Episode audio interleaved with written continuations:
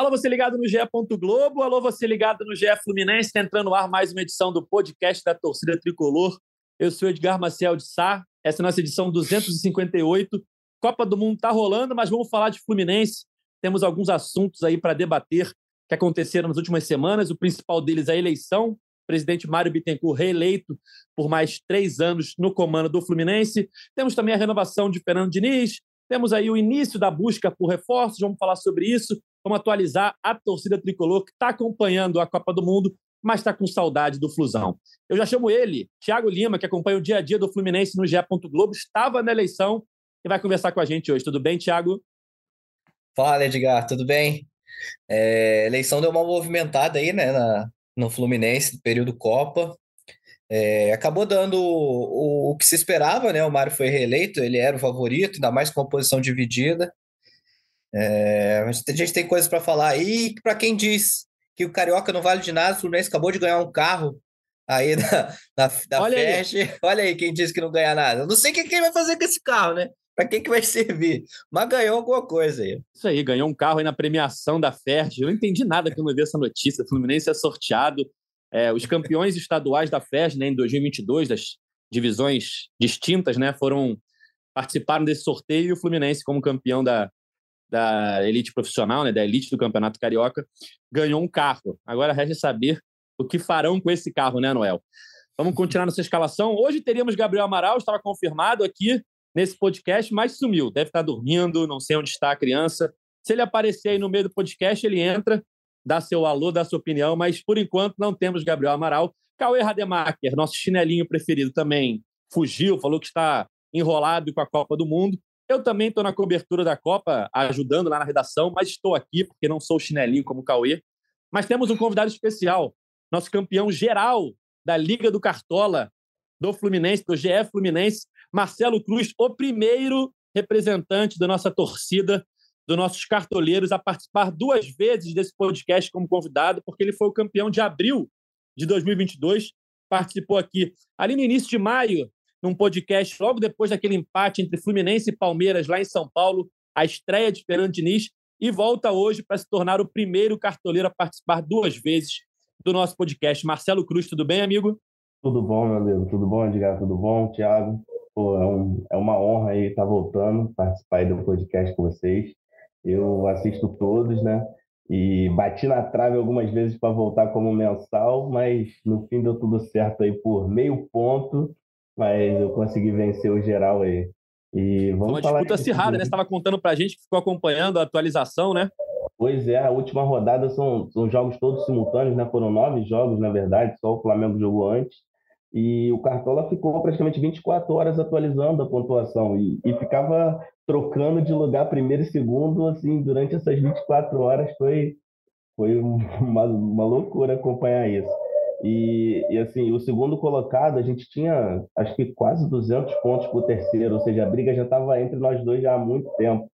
E deu certo aí para mim, mas até considero aí o, o, o, adversário aí um campeão também, porque meio ponto é uma diferença realmente irrisória para um ano de cartola. É isso. O Marcelo fez 3.248 pontos, 5. O segundo colocado ficou meio ponto atrás mas o Marcelo está aqui representando a torcida tricolor, os cartoleiros da nossa Liga GE Fluminense, que ano que vem estarão de volta. Teremos a nossa Liga GE Fluminense ano que vem. E você que quer participar, que sonha participar do nosso podcast, é só participar da Liga. E se você ganhar o mês, não é fácil, são cerca de 400 participantes, mas se você ganhar o mês ou o título geral, você estará aqui com a gente para debater sobre o Fluminense.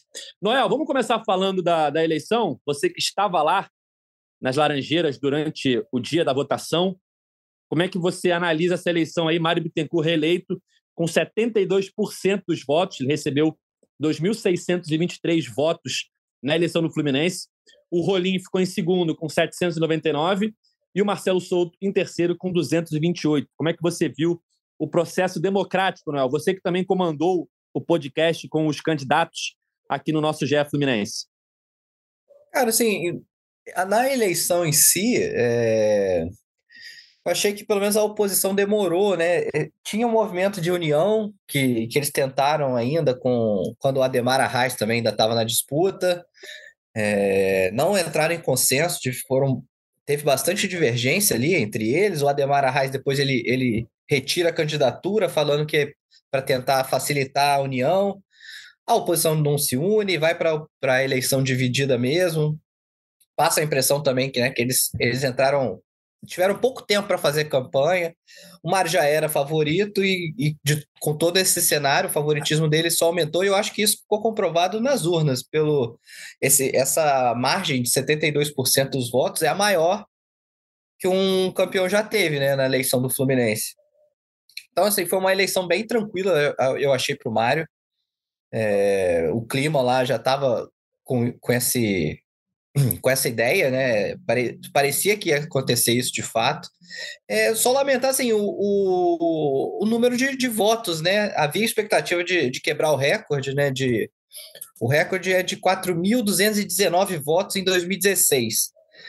Aí tinha expectativa de quebrar esse ano, porque era o maior quórum já disponível. É, de sócios aptos a voto, eram uns 17 mil, a gente não tem o número exato, mas era cerca de 17 mil sócios aptos a votar, mas só votaram 3.661, é, ou seja, é menos de 22% do quórum.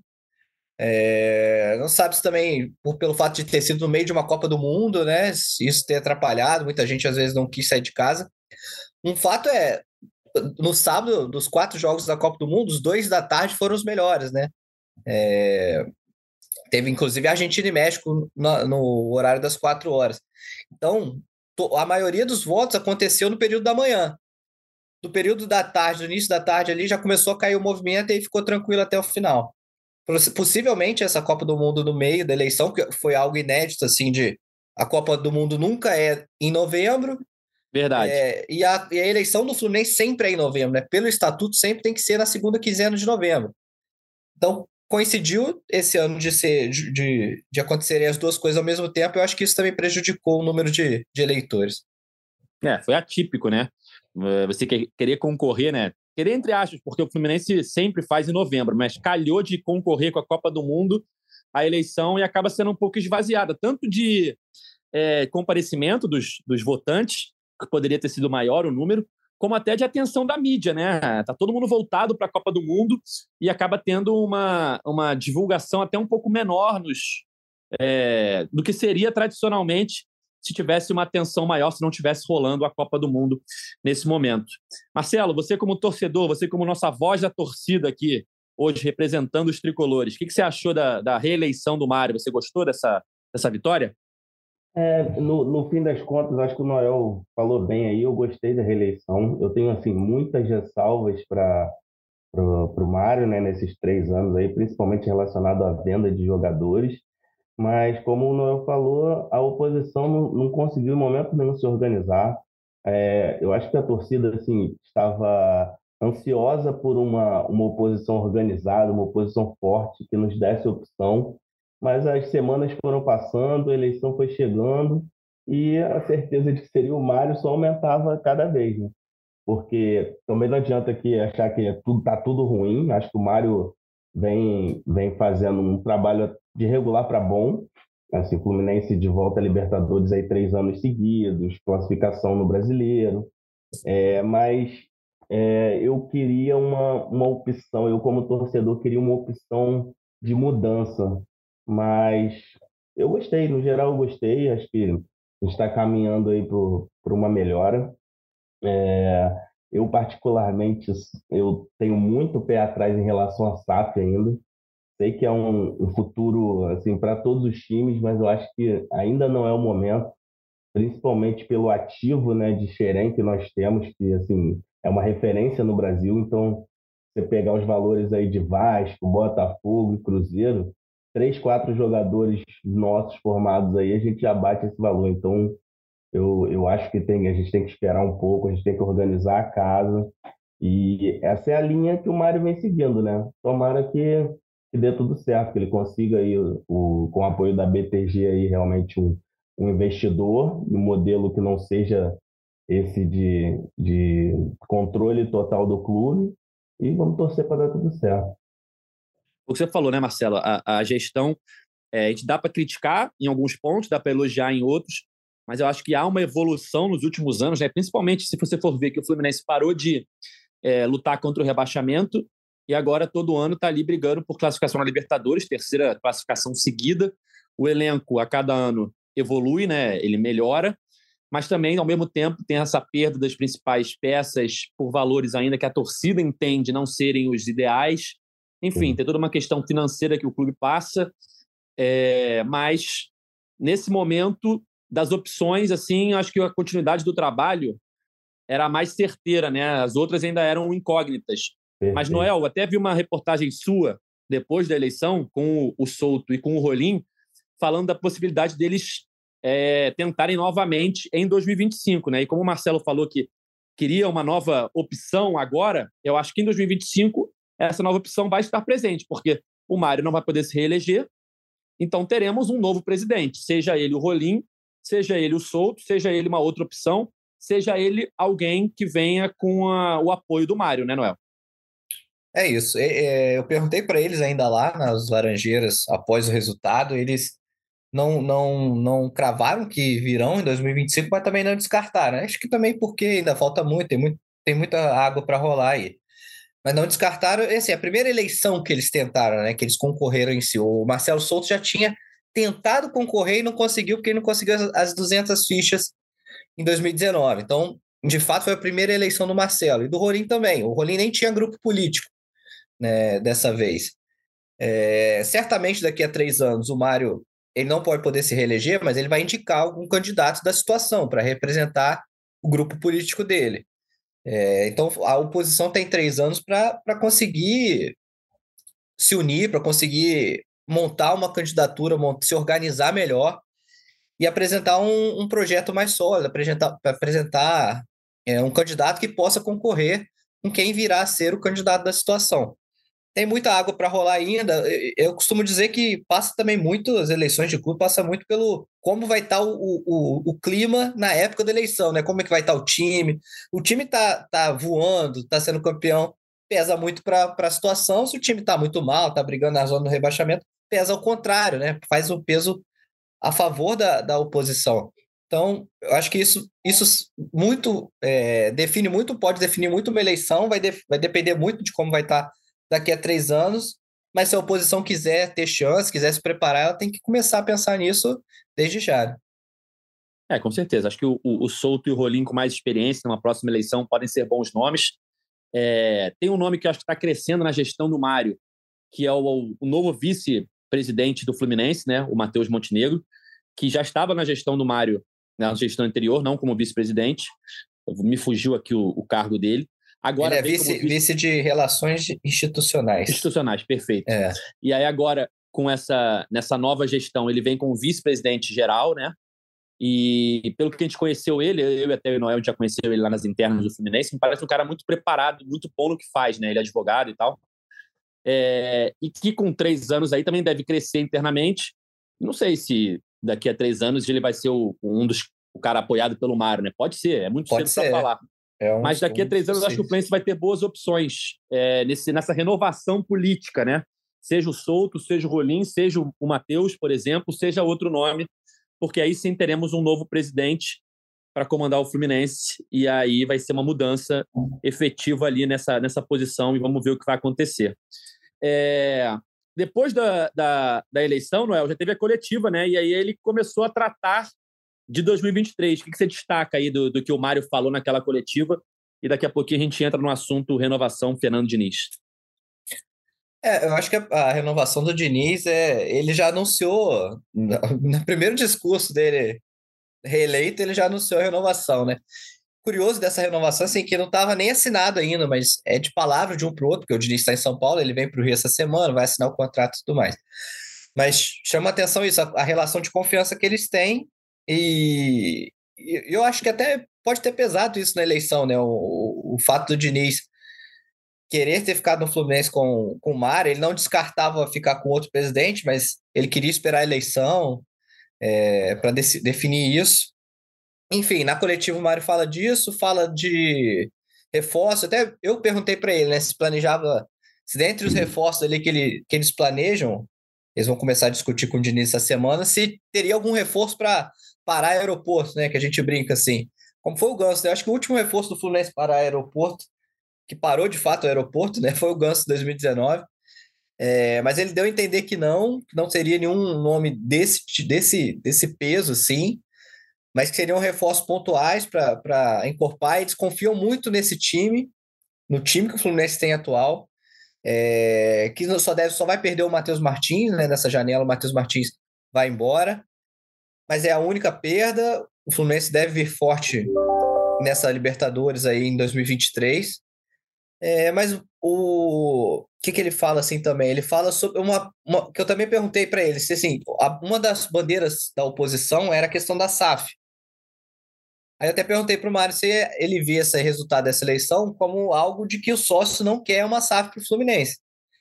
É, mas ele também foi adotou um discurso mais político de falar que eles já vêm conversando com o BTG sobre, sobre SAF, então é algo que eles também pensam para o futuro, mas eles não pensam no modelo de SAF como é a SAF do Botafogo, é a SAF do Vasco, é a SAF do Cruzeiro, que é você vender o clube é, praticamente toda, toda as ações do clube, né? 90%, 80%, porque você passa o controle.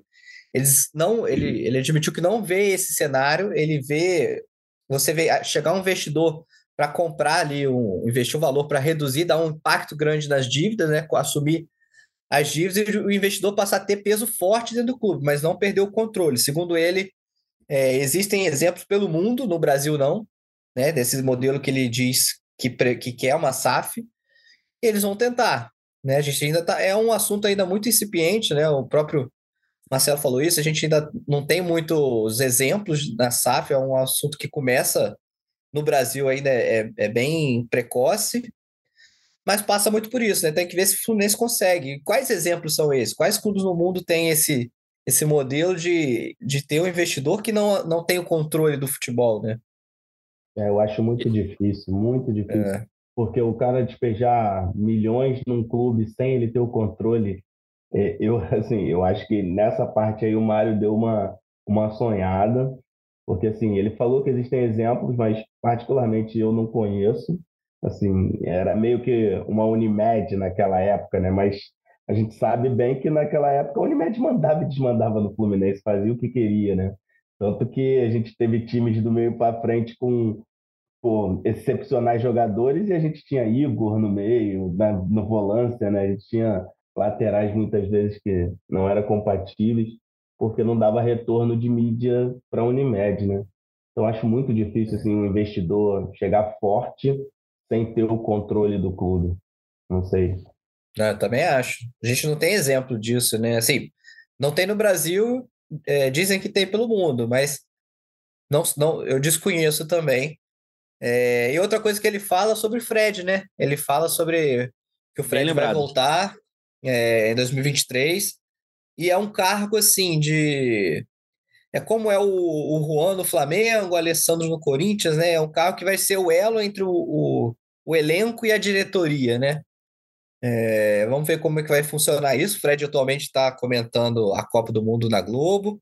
Então não é por agora, tem que. Só após a Copa do Mundo é que vai sentar para definir isso, mas tudo leva a crer que o Fred volta ao Fluminense em 2023. É, também acredito que isso aconteça.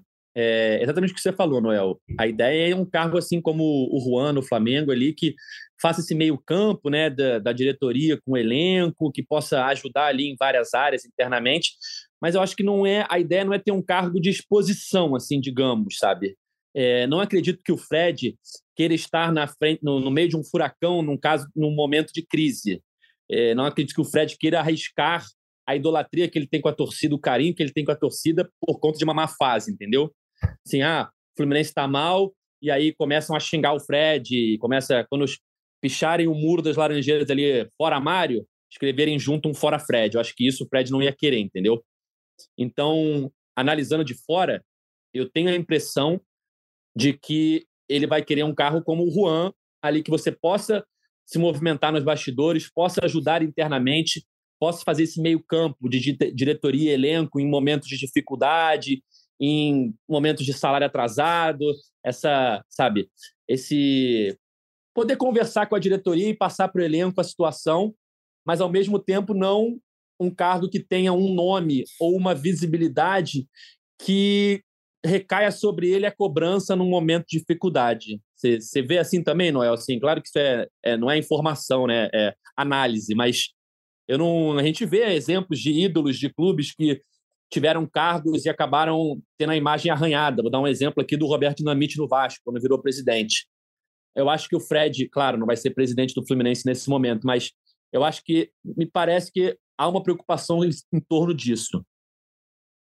Não, eu concordo. Eu acho, eu acho que o Fred não vai se expor também. É, cara, por mais ídolo que você seja, é, a gente sabe que tem exemplos na história de que o ídolo é, é xingado, é hostilizado, é vaiado em. Você citou o Roberto Dinamite, né, no Vasco? O próprio Zico no Flamengo já foi, né? Quando foi. Sim, sim. É... Então, assim, tem, existem exemplos que mostram isso. Eu também acho que ele não vai se expor, não vai se arriscar assim. E, e, e o Mário, acho que encontrou essa solução desse cargo para ele. É, até o, o nome de, que o Mário deu, né? Diretoria de Planejamento Esportivo. Né, que ele, o nome que ele deu para esse cargo aí. Vai ser, o Fred vai ser um diretor de planejamento esportivo. É, a gente tem que ver como vai funcionar na prática, mas acho que vai ser mais é, o Fred vai ser mais um, um, um, agente de bastidor do que algo que para aparecer na mídia, para falar com a imprensa, né? Isso eu concordo contigo. Perfeito. Eu concordo é... com você. Só dar um, um uhum. acrescentar uma coisinha aí que eu concordo totalmente com vocês. E, mas eu vejo isso com muito bons olhos, por, por característica do Fred, entende? Ele é aquele cara que ele não aceita a derrota, então ele vai agitar vestiário quando o Fluminense estiver num nível de rotação abaixo, junto com o Diniz. Ele tem uma abertura muito grande assim com a molecada que está subindo. Então, assim, eu, eu acredito que o Fred vai fazer um bom trabalho, que vai ser muito importante aí nesses bastidores, como vocês estão falando. Ele, ele é aquele cara que, que vai sacudir, que vai cobrar mesmo, vai, vai dar porrada quando tem que dar, e isso internamente. E eu acho que falta um pouco disso no Fluminense. A gente tem o Diniz aí, mas a gente não vê o Mário muito, muito, vamos dizer assim, se expondo nesses momentos. É, eu acho que falta um pouco no Fluminense essa, ainda essa revolta com derrota algumas vezes. E acho que o Fred pode trazer isso e, e algo bem positivo, na minha opinião. Exatamente. E depois da, da eleição, Noel, o Mário falou que ia se reunir com o Diniz se eu não me engano, seria ontem, né? Segunda-feira, estamos gravando aqui na manhã de terça-feira. Seria ontem, para já começar a tratar da busca por reforços, né? Seria, seria algo pontual, né? Três ou quatro nomes. Mas a gente já pode começar a pensar aí o que, que seria, né? Talvez um lateral esquerdo, talvez um ponta ali para o lugar do Matheus Martins, um volante, já que o Fluminense perdeu recentemente o Nonato. Mas eu acho que mais do que os reforços que virão e serão importantes, o principal ponto do planejamento do Fluminense para 2023 é a manutenção da espinha dorsal dos seus principais jogadores, né? O que já vem sendo feito com a renovação ou extensão de alguns contratos, né? A gente pode falar aí de, de Nino, de Manuel, de André, de Ganso, de Arias, de Cano. Eu acho que passa muito por aí também o sucesso do planejamento do Fluminense em 2023, que é não perder os seus principais jogadores durante as competições mais importantes. Porque nos últimos anos, a gente sempre lembra que o time começa o Carioca acaba não sendo o time que finaliza o ano ou o time que chega numa fase mais avançada de uma competição, porque sempre tem uma venda de um jogador importante, né, Noel? É, bom, pelo menos a, a isso foi um, uma promessa também feita ao Diniz, que o Fluminense não ia vender, não ia se desfazer dos seus principais jogadores, né, os pilares do time, o Diniz confia muito, então ele já renovou, todos já tinham contrato, né, por exemplo, é, exceto o Manuel e o David Braz, que tem contrato só até abril, todos os outros têm contrato pelo menos até dezembro. Então o Fluminense já teria eles mais um ano. Só que a diretoria já, já, já vem se antecipando renovando esses contratos que já tinham, é, deixando até mais longos ainda. O André, por exemplo, é. que era até 2025 para 2026. Aumentando o salário também, né? Aumentando o salário, né? Valorizando também internamente. Então, esse movimento já começou, a prioridade é isso. Então, o Fluminense já renovou com o Cano, por exemplo, que Cano assinou renovação antes de ir para o Catar, né? Acompanhar a Copa do Mundo. Foi a primeira renovação. Cano assinou até 2025, se eu não me engano. Até o final de 2025. O André, que é 25, já tem o acerto para 2026 também, esticar mais um ano, aumentar o salário. próprio Ganso está avançado também até 2025. É, o Nino, o Mário revelou também que fez proposta. E, e tem a questão do Arias também. É, e Nino não estão avançados igual os outros, mas eles estão de férias, eles querem curtir as férias, vão, vão re, rever isso quando voltarem. É, mas aí o Fluminense vai começar a pesquisar reforço de fato. Acredito que não, essa reunião não tenha corrido ontem ainda. Ontem era dia de jogo do Brasil, o Mário até postou de tarde foto ao lado da família, vendo o jogo. Acredito que essa reunião vai ser ainda ao longo dessa semana. E, e o Mário vem falando, né? O Mário já falou e o Diniz fala nos bastidores que quer no máximo quatro reforços. Ele confia muito nesse elenco do Fluminense, então são, vão ser três ou quatro reforços no máximo, pontuais. A gente sabe que é um lateral esquerdo, um atacante de lado para substituir o. suprir essa vaga, essa saída do Matheus Martins, e um volante porque o, Nonato saiu, o Wellington também saiu agora, por mais que não vinha sendo titular, mas você, é, você somar as posições, né? O Fluminense perde dois jogadores para uma posição, ele vai ter que achar uma reposição. Então, essas três posições a gente sabe que o Fluminense busca. É, mas ainda não tem ninguém avançado, tem ninguém, nenhuma negociação assim que esteja. A gente sabe o Reinaldo, que o Fluminense quis, tinha no, no, no foi um dos poucos nomes que vazou durante pós-brasileiro que o Fluminense confirmou nos bastidores o interesse, mas não abriu negociação por causa estava esperando essa questão da eleição e tudo mais. Mas Vai pelo que Grêmio, a gente né? é, pelo que a gente vem acompanhando no noticiário, o Reinaldo está próximo do Grêmio. É, também teve um, um, o fato do Alexander ter se firmado nas rodadas finais deu uma tranquilidade maior para o Diniz. Então, em termos dessa posição, o Fluminense eu acho que vai buscar alguém, mas não vai vai vai chegar desesperado para buscar qualquer um, porque está confiando no Alexander para para uma boa posição, um bom substituto ali, mas vai buscar alguém. A gente tem que ver. Ah, foi falado também Marcos Paulo, né? De possível volta do Marcos Paulo. É, o Fluminense já negou isso, não, não tem chance do Marcos Paulo voltar. Temos que ver quem, vai, quem vão ser nessas opções. É, até queria perguntar, Marcelo, você indica alguém aí? Tem alguém que você queria ver no Fluminense? você como técnico é. do Cartola aí que brilha. tá difícil, né? Tá um pouco difícil porque até os, os jogadores que foram bem no Cartola, por exemplo, de Capixaba para lateral, é, eles estão contestados nos seus times durante boa parte do ano.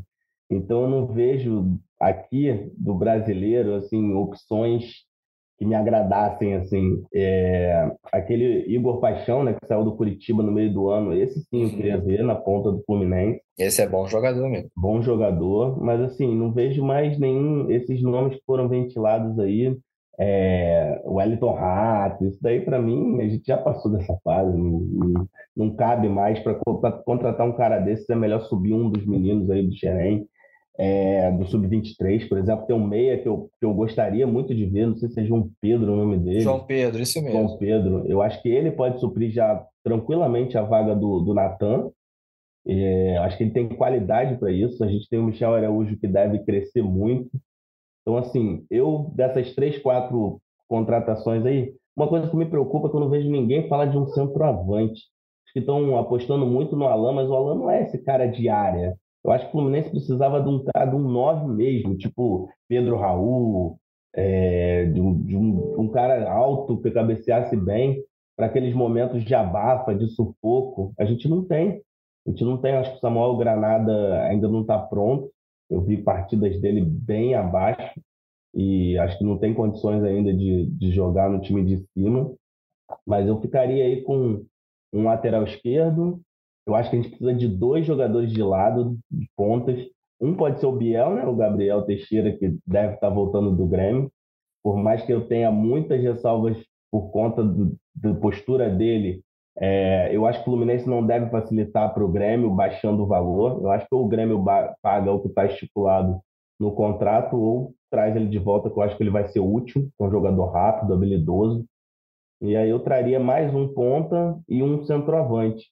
Mas falar de nomes aqui do Brasil, realmente, o, o, Pedro, o, o do Goiás, não, o atacante do Goiás, Pedro Raul, não é o nome dele? Isso, Pedro Raul. É, eu acho que seria um ótimo nome, mas ele está em acessão muito grande, né? Está valorizado. Ele não viria para ser reserva do Cano de jeito nenhum. É, então, assim, fica difícil de passar nomes assim, mas eu fecharia com um lateral esquerdo, dois homens de lado, né, de frente, e um centroavante, um nove mesmo de ofício, bom de cabeça. Acho que já tornaria, subindo aí o, o, o, o garoto aí do sub-23, acho que volante eu não vejo essa necessidade, não. A gente tem o próprio Alexandre pode jogar ali, o, o Iago pode jogar ali, a, o Calegari pode jogar ali numa, numa necessidade. Acho que não, não seria uma prioridade, não. É até como o Noel falou sobre o Marcos Paulo, só voltando nesse assunto, é, ele tem interesse de voltar ao futebol brasileiro, né? ele quer voltar ao futebol brasileiro para retomar a carreira, né? É, ele tem, tem o prioridade, né? Ele gostaria que fosse no Fluminense, mas também já recebeu propostas de outros clubes. Então, até como o Noel lembrou aí que o Fluminense não tem tanto interesse, acredito eu que o Marcos Paulo vai voltar ao futebol brasileiro ano que vem para defender outro clube que não o Fluminense. E essa, essa questão do Reinaldo aí perto do Grêmio, vou te dizer que eu acho bom, assim, eu não, eu não acho que ia ser bom para o Fluminense, acho bom ele estar perto do Grêmio, né? Não acho que seria bom para o Fluminense é, contratar o Reinaldo, eu acho que, é, pelo menos é a minha opinião, tá? Fluminense, eu prefiro muito mais você pegar um dinheiro que tenha seja para comprar algum jogador mais barato ou um salário melhor, e você dá um tiro num áreas da vida. Pega aí o melhor lateral esquerdo do, do campeonato do Uruguai, da Colômbia, do Equador, sei lá. E o, o que o scout aprovar, traz o cara para você tentar ser um novo Arias. Você vai pagar ali um valor, como pagou no Arias, né? Não lembro quanto foi exatamente, não, se você lembrar, sei lá, uns 500 mil dólares e tal. Mas enfim. Vamos ver isso aqui. Peraí, é, você dá um chute assim e tentar um jogador novo com potencial, do que você gastar dinheiro num jogador de 35 anos mais, né, ou mais, que já esteja numa, num momento de decadência da carreira, né, já está em queda, já não está mais em alta. É diferente você pegar um cano que vinha de três temporadas muito boas no número de gols. Ah, tem 34 anos, mas é um jogador que fisicamente ainda está entregando e vinha fazendo muito gols, que é a função dele. Agora, você pegar um jogador de 35 anos, ou até da idade do Cano, 34 quando chegou o Fluminense, né? Mas que esteja já num momento de queda na carreira e que venha com um salário muito alto.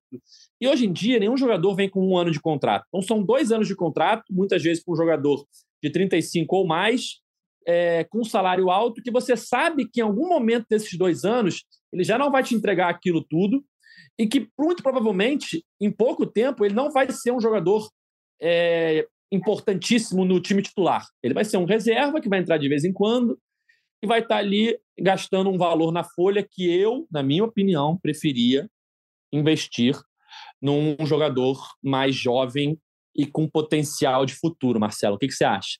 Não, perfeito. E, e lateral é a posição que mais exige fisicamente, né? Então, assim, a virada de um ano para o outro, para o cara de 35 anos, pô, faz muita diferença. E como você falou, ele já está na descendente e para jogar na lateral, ainda mais num esquema do Diniz, que o lateral é muitas vezes ponta, mas que tem que recompor rápido, eu, eu não queria também o Reinaldo, não. Eu acho que a gente tem que apostar aí numa jovem promessa aí mesmo no mercado sul-americano. É, aqui no Brasil a gente não tem, tirando aí o, as grandes potências, né? Acho que nenhum outro time tem um lateral esquerdo, ah, esse cara a torcida abraça. A gente não tem no Brasil. Então, acho que a gente tem que buscar fora mesmo uma aposta, uma promessa. Mas acho que o Alexandre já mostrou que pode dar conta aí, se não vier esse cara, ou se vier alguém que não dê certo, dele segurar a onda aí, porque ele me pareceu realmente um, garoto de muito talento. Lembra demais o André na imposição física, na, na, na explosão. E eu estou apostando bastante que o ano que vem ele vai ser uma grata surpresa para nós. Você Vamos... perguntou, você perguntou, Fala, Edgar, não. valor é, do Arias, 600 mil dólares, foi cerca de 3 milhões na época da contratação. É Ou isso, seja... e é um valor é parcelado, né? É. Eu, eu acho muito mais interessante você fazer uma aposta assim do que você trazer um jogador já numa reta final de carreira, ganhando muito, e que em pouco tempo você, você olha para o jogador e fala assim: esse cara provavelmente no final do ano já não vai ser mais titular. Ele pode até começar o ano como titular, mas no final do ano provavelmente ele já não vai ser mais, e no ano seguinte ele vai ser um peso na sua folha salarial, entendeu? Enfim. É, o, o, o Juninho Capixaba, que o Marcelo citou também, né? Pelo que eu vi, ele tá, tava. Não acho que não anunciaram ainda, mas estava bem próximo de ser anunciado pelo Bragantino. Eu acho que o caminho é esse mesmo que vocês falaram, assim, de é buscar alguém fora, né? De repente, contratar o Roger Machado, né, o descobridor do Ares, como o scout. Fazer um, buscar o Roger Machado para indicar mais opções aí sul-americanas, pode ser a solução. Pô, na verdade, nem precisa ser o Roger, né? A partida que o Arias fez contra nós, tudo, acho que são é. todos de todo mundo. Foi o Roger Machado. Exatamente. É, e vamos já encaminhando a reta final do nosso podcast, Noel, só para a gente finalizar aqui. Renovação de Fernando Diniz, como você disse, o Mário anunciou ela logo depois da eleição, não tem nem contrato assinado ainda, mas as duas partes confiam uma nas outras, né? Vai ser um contrato de dois anos. E um exemplo dessa questão da confiança foi a matéria que você deu recentemente, né, de que o Diniz não quis nem ouvir as procuras de Corinthians e Atlético Mineiro, né? Exatamente. É... Dos, dos... Pelo que eu apurei, vários clubes sondaram o Diniz. Mas quem foi. Os mais incisivos foram Atlético Mineiro e Corinthians, e o Corinthians foi o que mais tentou, sabe? O que mais fez força. É, e assim, ofereceu salário astronômico, porque o Corinthians já pagava um salário astronômico para o Vitor Pereira. Então ele possivelmente só remanejou esse valor para oferecer para o Diniz. E assim, era muito acima do que o Diniz ganhava no Fluminense, e é muito acima do que o Diniz vai ganhar, mesmo com o reajuste do Fluminense de 30%. É, o, o, Corinthians fez muita força, isso, claro, a gente está falando antes do Corinthians anunciar o Fernando Lázaro lá como treinador. Isso foi no movimento antes. É, e o Diniz, cara, ele não quis nem deixar chegar, ele pediu para o empresário nem levar essas propostas até ele. Ele confiava muito em, continuar no Fluminense, ele tem uma relação muito próxima com essa diretoria do Fluminense. Ele não pensa em sair, porque ele tem uma relação com o torcedor do Fluminense, ele sempre fala, né, quando ele fala isso nas coletivas, de que ele tem um, um carinho com a torcida que não é de agora, né? É, é de 2019, na primeira passagem, quando as coisas não deram certo. Mas muito torcedor abraçou ele naquele momento, porque via que o time jogava bem. Não tinha resultado, mas jogava bem. Então tinha essa, essa esse carinho da torcida que para ele pesou muito. E tem também a confiança no time, né? Se você parar para pensar, por exemplo, ah, se ele vai pro. O Diniz não tem um grande título, não tem um título, né? De, no, no futebol como treinador. Se ele vai para o Galo, a chance dele ganhar o Mineiro é muito grande, porque no, no, em Minas, o Cruzeiro, nesse movimento de, de ressurreição dele, ele ainda não tem time para bater de frente com, com o Atlético Mineiro. O Atlético Mineiro vem ganhando os estaduais nos últimos anos. Poderia ter ser um, um atalho para ele conquistar o título, né? Se você pensar assim. Ah, mas ele não, ele não passou nenhum momento na cabeça dele de aceitar nada. É, isso é até uma pessoa bem próxima dos bastidores na época me disse assim, cara, o Diniz tá, vai fazer alguma coisa que eu não vejo mais ninguém fazer, sabe? Assim, de você recusar um caminhão de dinheiro para ficar no clube, para você confiar no projeto, ficar no clube receber vai receber bem menos do que você receberia, um clube que não tem um poderio financeiro para investir em contratações como tem outros, né? E acho que isso, cara, é um ponto que o Diniz vai ganhar muito ainda mais respeito com relação ao torcedor. Perfeito. Você falou da relação da torcida. Estava lendo ontem que o Fluminense chegou a 64 mil sócios. E eu acho que esse número vai aumentar até a Libertadores, talvez batendo aí 70, porque vai ter muita gente aí com medo de ficar fora dos jogos da Libertadores, esses primeiros jogos, né, que já estão garantidos da, da fase de grupos, esses três jogos. Principalmente se, se o grupo reservar algum grande confronto aí para o Fluminense, né, um time de nome. Então, vai ter muita gente entrando de sócio aí para garantir o setor sul ali, né? Para garantir ali a, onde a torcida gosta de ficar, e vai reforçar ainda mais essa, essa relação Fluminense-torcida e Diniz, que já foi muito forte em 2022 e tende a crescer ainda mais em 2023. Eu estava até procurando aqui uma tweetada do Gabriel Amaral, que eu vi recentemente, ele falando da questão do pote da Libertadores. Eu não estou achando aqui, mas era algo assim, que o Fluminense muito provavelmente vai ficar no pote 2 da Libertadores, e a chance de ficar no pote 3 eu acho que é se o Santa Fé for campeão colombiano, alguma coisa assim. É, eu, eu não estou achando fez, aqui. Ele fez um eu podcast ontem, ontem, ontem, eu, eu escutei, e foi exatamente isso. Parece que as chances aumentaram ainda, porque o Santa Fé tomou uma goleada aí, está em terceiro, precisa de uma combinação de resultados, só falta uma rodada para acabar o campeonato colombiano. Então, assim, o Fluminense está praticamente garantido. É, segundo, né, esse cara que fez esse levantamento, que a conta é, um, é uma coisa surreal de questão de pontuação aqui na América do Sul, mas segundo essa pessoa que fez o levantamento, a vaga está praticamente garantida no pote 2 para o Fluminense. Eu não Show, sei. então, fala. Eu não sei, porque é, a configuração dos potes é um ranking da Comebol, né? Exatamente. E, e aí a Comebol tem que atualizar esse ranking agora, hum. geralmente agora em dezembro. dezembro o Fluminense é. era o trigésimo no ranking no ano passado. É, mas eu não sei, por exemplo, se, o Fluminense for, se for contar só o desempenho sul-americano, o Fluminense caiu na pré-Libertadores e não passou da fase de grupos da Sul-Americana. É. Aí o Fluminense pode cair nesse, nesse ranking se contar isso. Mas não sei se o Brasileirão, por exemplo, conta, porque se contar, o Fluminense teve um ótimo desempenho no Brasileirão e aí poderia subir nesse ranking. Então, eu acho meio precoce a gente tentar adivinhar isso aí. Acho que vai depender é, não, desse ranking. Se, o cara tá fazendo essa conta, ele deve ter algum conhecimento, mas. É. é. Acho que é, é, é um, meio que faz sentido o Fluminense ficar num pote 2. E aí no pote 2 vai cair num grupo de algum cabeça de chave, pode ter um grande confronto aí, um Fluminense e Boca, um Fluminense e River, não sei. Mas enfim, certeza que nesses três jogos da fase de grupos teremos o Maracanã com bom público. Eu riscaria aí de 40 mil para cima nos três jogos, porque há uma demanda reprimida de Fluminense, Libertadores, Maracanã e torcida. A gente lembra, o Fluminense não joga no Maracanã com a sua torcida pela Libertadores desde 2008. 2010, 11 e não, 2011, 12, 13, o Maracanã estava em reforma. Em 2020 era pandemia. Em 2021 o Fluminense foi eliminado antes de chegar na fase de grupos e teve que jogar ainda na São Januário e no Engenhão por conta de reforma do gramado do Maracanã. Então, ou seja, 2023 é, eu falei errado, acho que foi 2021, 2022, né? 2021 era pandemia, 2022 não se classificou, 2023 vai é, enfrentar os adversários no Maracanã pela primeira vez com torcida pela Libertadores desde 2008. É, tem então é isso. do Maracanã aí também, né? Que ah? parece que abril, abril tem aquela questão do, do, do, consórcio lá do Maracanã que vai ser que vai ter a nova licitação, né? Não, mas isso aí não impede. Vai estar aberto o Maracanã. Então, ah. estando aberto, o Fluminense vai jogar lá. É... Então é isso. É isso, galera. Vamos chegando ao fim de mais uma edição do podcast GE Fluminense, edição 258. Queria agradecer aqui ao Marcelo Cruz, nosso campeoníssimo do Cartola, campeão geral da Liga GE Fluminense, primeiro torcedor a participar duas vezes aqui como convidado do nosso podcast. Valeu, Marcelo, e até 2023. A gente te espera aqui de novo. obrigado, Edgar. Obrigado aí, Noel. É, eu espero também voltar algumas vezes aí em 2023. É, só agradecer mesmo aí pela organização do, do, do Cartola, né, do GE e dizer que vou fazer de tudo para estar de volta aí. É isso. Valeu, Noel. Valeu, Edgar. Valeu, Marcelo. A gente espera você aqui de novo, quebrar esse recorde aí. Já quebrou duas participações, né? Vamos para a terceira. Vamos lá. É... Cara, e só para fechar, eu estava revendo aqui a coletiva do Mário de quando ele foi eleito em 2019.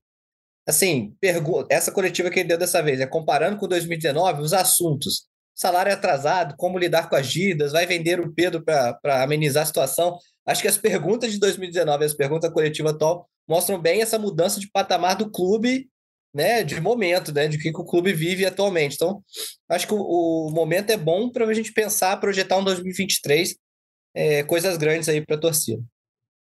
É isso, galera. Fim de mais uma edição do podcast É Fluminense. Não estamos tendo Brasileirão, não temos rodada, mas de vez em quando a gente vai aparecer aqui quando tiver assunto para comentar sobre o Fluminense, sobre o planejamento tricolor para 2023. Valeu? Nosso podcast está nas principais plataformas de áudio. É só entrar lá e procurar por GE Fluminense ou então no seu navegador ge.globo barra GE Fluminense.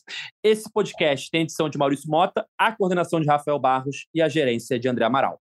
Valeu, galera. Até a próxima. Tchau! O Austin a bola, o Austin de pé direito!